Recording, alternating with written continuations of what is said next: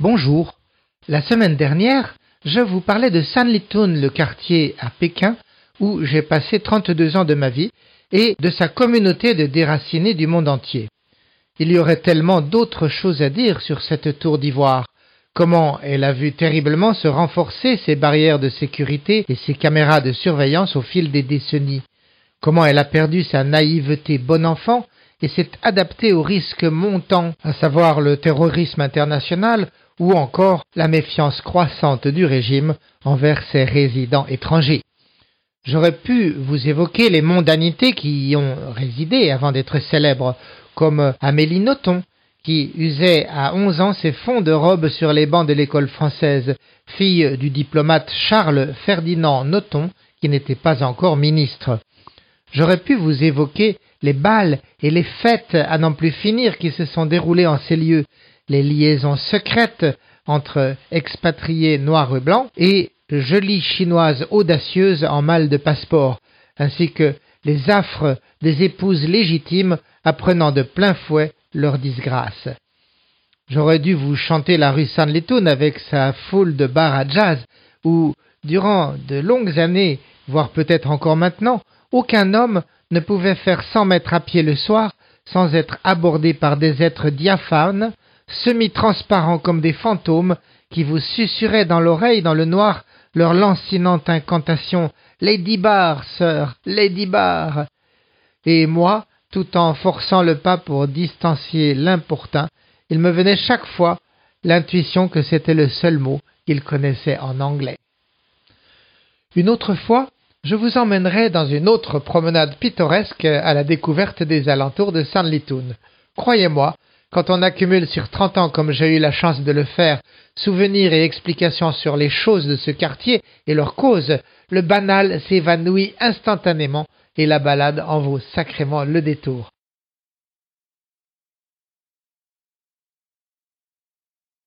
Mais pour commencer aujourd'hui, c'est un endroit très différent que je veux vous montrer. Cette fois, à 2200 km à l'ouest de Pékin, en pleine province tropicale du Yunnan, qui signifie littéralement au sud des nuages. Je veux vous raconter un épisode insolite qui m'est advenu ainsi qu'à Brigitte, ma femme, il y a plus de trente ans, dans un Yunnan qu'on aurait bien du mal à retrouver aujourd'hui, vu les bouleversements qu'il a subis, avec ses gratte-ciels qui ont tué les bicoques de bois et de torchis, les autoroutes sur pilotis, les aéroports et les TGV flambant neufs. Je change de plan donc, de Sanlitun au Yunnan, c'est pour vous conter un peu mon métier de journaliste qui m'a fait arpenter la Chine en tous sens, sautant dans les avions ou les trains, en reportage ou en vacances. C'est aussi pour vous narrer l'infinie diversité de ce pays où tout est excessif, baroquiste.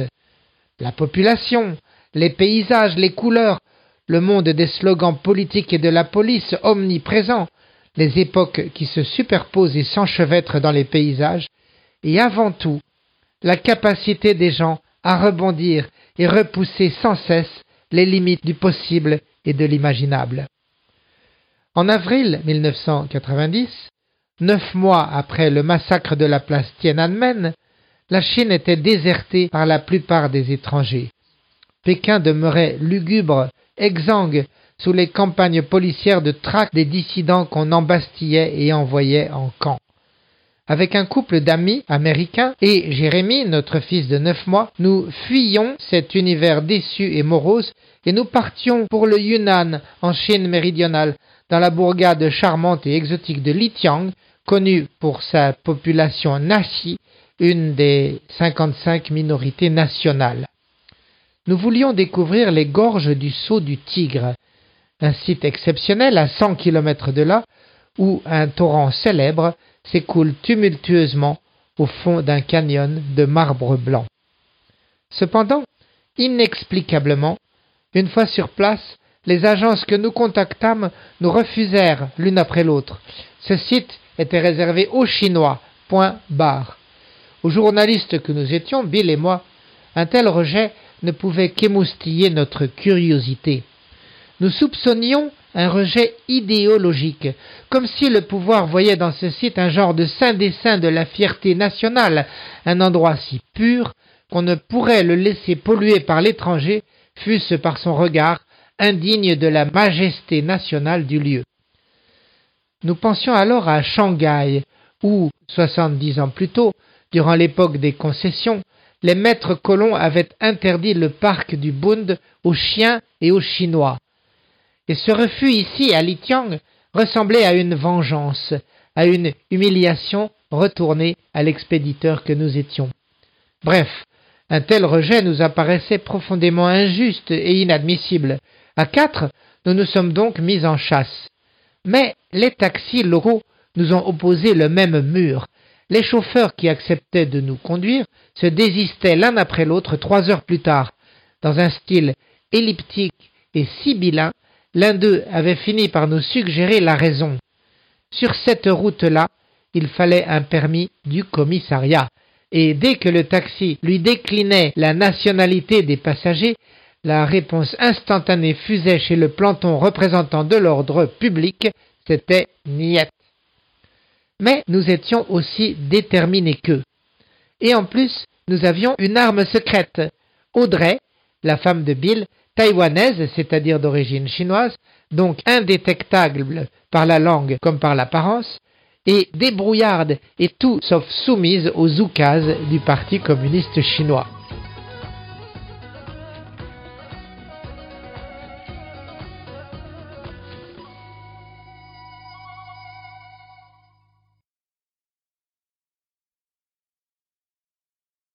Ainsi donc, après 48 heures de quête vaine, Audrey a eu l'idée de s'adresser au taxi moto à trois roues qui traînaient par dizaines sur la place centrale, jouant au mahjong pour tuer le temps.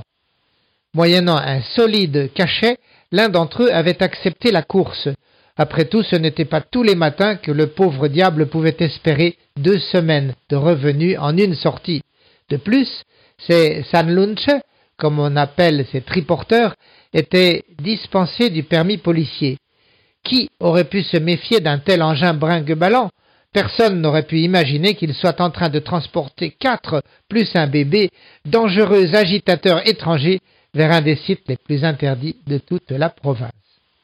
Rendez-vous donc le lendemain, à la nuit noire, à cinq heures du matin devant notre hôtel, par un froid pelant en dessous de zéro, dû à l'heure et à l'altitude, 2400 mètres. Emmitouflés dans nos doudounes, écharpes, gants et lourdes couvertures, nous partions pour cent kilomètres, assis sur les bancs de fer de l'habitacle, protégés du vent par une cabine tendue de grossières toiles kaki. La route, très sinueuse, louvoyait entre les vallées, escaladant les lacets à travers ces monts à l'assaut des sommets à 3900 mètres. La moto pétaradait terriblement, crachotant ses fumées grasses et ses vapeurs d'eau qui nous prenaient à la gorge.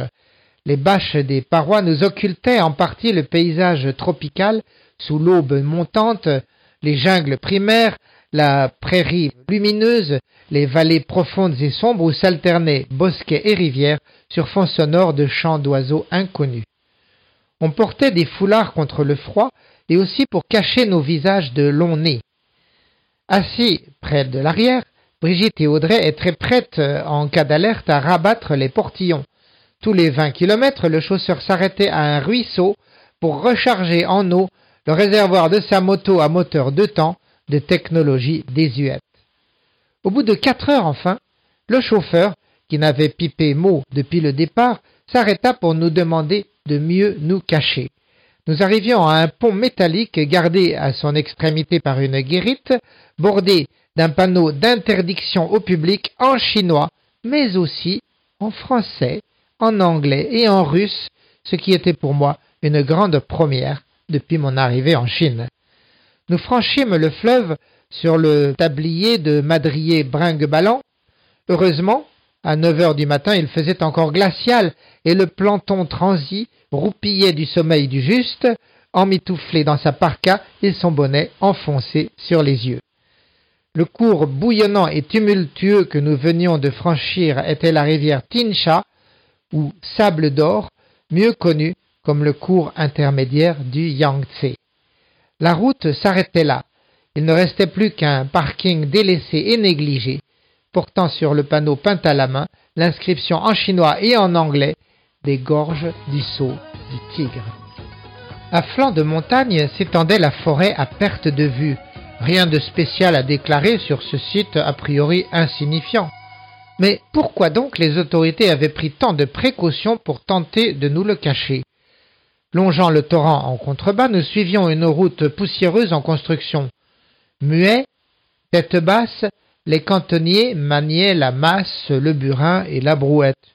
Ni trop actifs, ni figés, ils gardaient un aspect irréel, à la fois absent et présent, parfaitement muets, comme des pantins déplaçant mécaniquement leurs bras et leurs jambes, un peu comme dans un vieux film de cinéma muet. Mais quand on se rapprochait, le paysage redevenait grandiose. La jungle vert et bronde était attaquée par la route, blessée à la dynamite, saignée à blanc. Le blanc du marbre qui donnait son nom à une autre ville voisine, Tali, qui est le nom chinois de cette roche. À trois cents mètres, un petit groupe d'hommes s'affairait, préparant l'explosion quotidienne de la falaise. Entre eux et nous, une quinzaine de cantonniers armés de masses et de pieds de biche clivaient un rocher haut de deux étages détaché de la paroi par le dynamitage de la veille. D'autres tailleurs maniant ciseaux et burins façonnaient des objets déjà bien reconnaissables, poteaux de protection du précipice, bornes signalétiques de la future route. Tout en bas, à trois cents mètres sous nos pieds, au fond des parois verticales aux vertigineux à pic, grondait le bouillonnement blanc des rapides et filait le fleuve bleu, transportant à travers ses méandres des centaines d'allumettes éparses. Nos yeux nous trompaient bien sûr, car ces allumettes, réduites par l'effet d'optique, étaient des troncs énormes descendus droit du Tibet par flottage, des forêts que la Chine abattait à blanc pour alimenter ses usines de meubles ou de poutres à quelques centaines de kilomètres plus à l'est vers la mer de Chine et du Japon. Et puis soudain, révélation. Le franc est tombé. Nous avons découvert où nous nous trouvions. Bill et moi, nous sachant journalistes en position irrégulière, nous nous étions bien gardés d'engager la conversation. Mais Audrey n'avait pas les mêmes scrupules.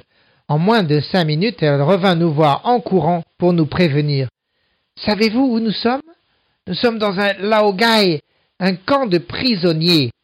Et c'est alors seulement que nous sautèrent aux yeux les crânes rasés des hommes, les tenues unies, et même pour certains les pantalons et grosses vareuses à rayures brunes, comme celles des frères Dalton. Nous comprîmes aussi soudain la qualité trouble des regards que les hommes nous lançaient. Apeurés, mais aussi fascinés par ces étrangers qui déboulaient du ciel avec leur odeur de liberté et de vent du large.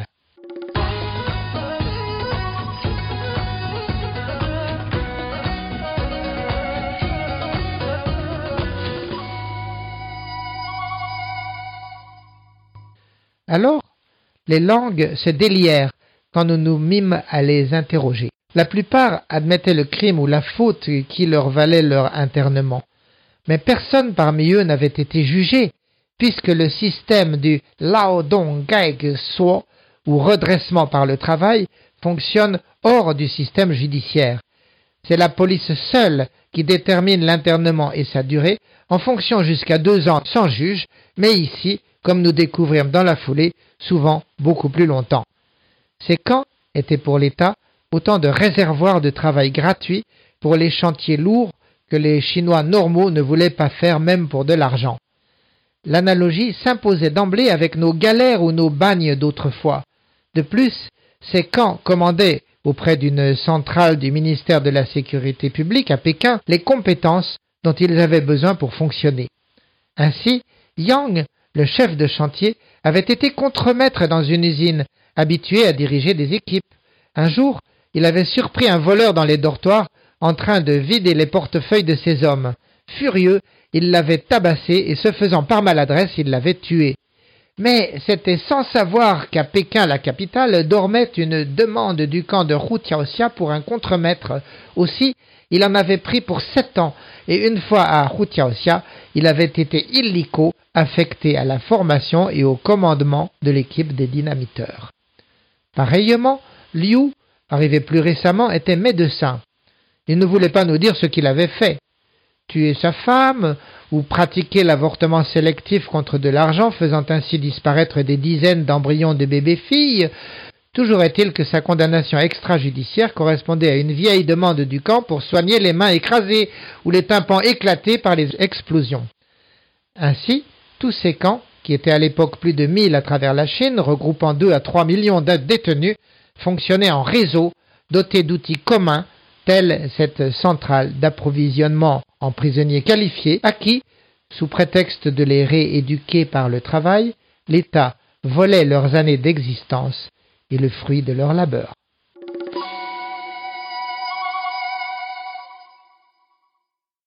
À présent, nous avions une dizaine d'hommes en cercle autour de nous, très intrigués, y compris et peut-être surtout par Jérémie, porté à bout de bras dans son couffin. Très sage, notre bébé observait avec immense curiosité cette tête mal rasée, balafrée et brûlée de soleil en cercle autour de nous. Quoique la plupart aient volé ou tué, nous ne sentions chez eux aucune rancœur, aucune agressivité, mais plutôt un désir de renouer avec le monde du dehors, avec la liberté et l'espoir de raconter sa misère. Le seul fait d'être écouté, de nous entendre les interroger, leur apportait une forme de joie, de compensation sur leur destin tragique, de retour d'une bribe de leur dignité. Il me semblait que c'était la raison pour laquelle ils venaient se serrer contre nous.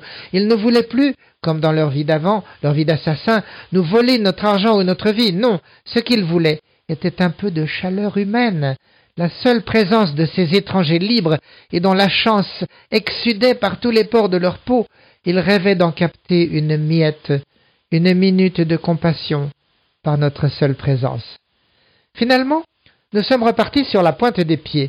Le temps de sortir du camp et de rejoindre le triporteur, nous avions caché les bobines de pellicule de nos appareils photo dans le pampers de Jérémie, qui, avec sa discrétion et son intelligence coutumière, nous a fait l'amitié de ne pas pisser sur ces documents photographiques historiques.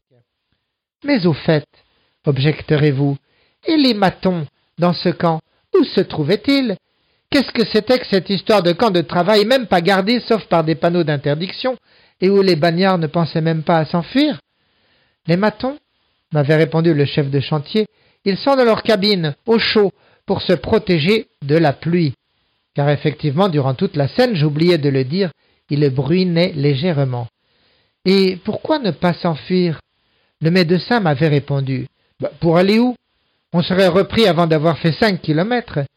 Effectivement, jusqu'à l'entrée du camp, il n'y avait que la route d'un côté et de l'autre, avec d'un bord sa falaise à pic et de l'autre le torrent furieux trois cents mètres plus bas. Et puis, ajouta le contremaître, Êtes-vous si sûr que nous soyons tellement plus libres en dehors qu'en dedans? Finalement, avoir son bol de riz et son lit au couvert, c'était mieux que rien. Et risquer sa vie pour rejoindre un dehors aussi cloîtré que le dedans, le jeu n'en valait pas la chandelle. À Routiaosia au moins, les choses étaient claires. On pouvait vivre libéré de l'illusion de liberté et des œillères qui distordaient la vision des frères chinois à l'extérieur du camp.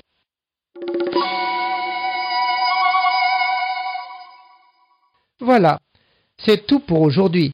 Je vous donne rendez-vous à une autre aventure la semaine prochaine, une autre évocation chinoise. Je m'empresse d'ajouter que, bien entendu, la liberté existe aussi en ce pays, même si elle prend une autre forme. Quelle autre forme? Elle me fait penser à deux proverbes chinois que je vous livre en conclusion. Tian Gao Huang Di Yuan signifie le ciel est haut et l'empereur est loin. Autant dire que les ordres du niveau suprême de ce pays, n'ayant que très rarement connu la liberté, peuvent être tordus et adaptés et transgressés à volonté du fait de l'incapacité de l'empereur à s'en apercevoir et à tout contrôler. Quant à l'autre locution proverbiale, elle parle d'elle-même. Zhou veut dire emprunter la porte de derrière. Et c'est bien cela que nous avions fait ce jour-là en visitant subrepticement le camp de Hu À bientôt!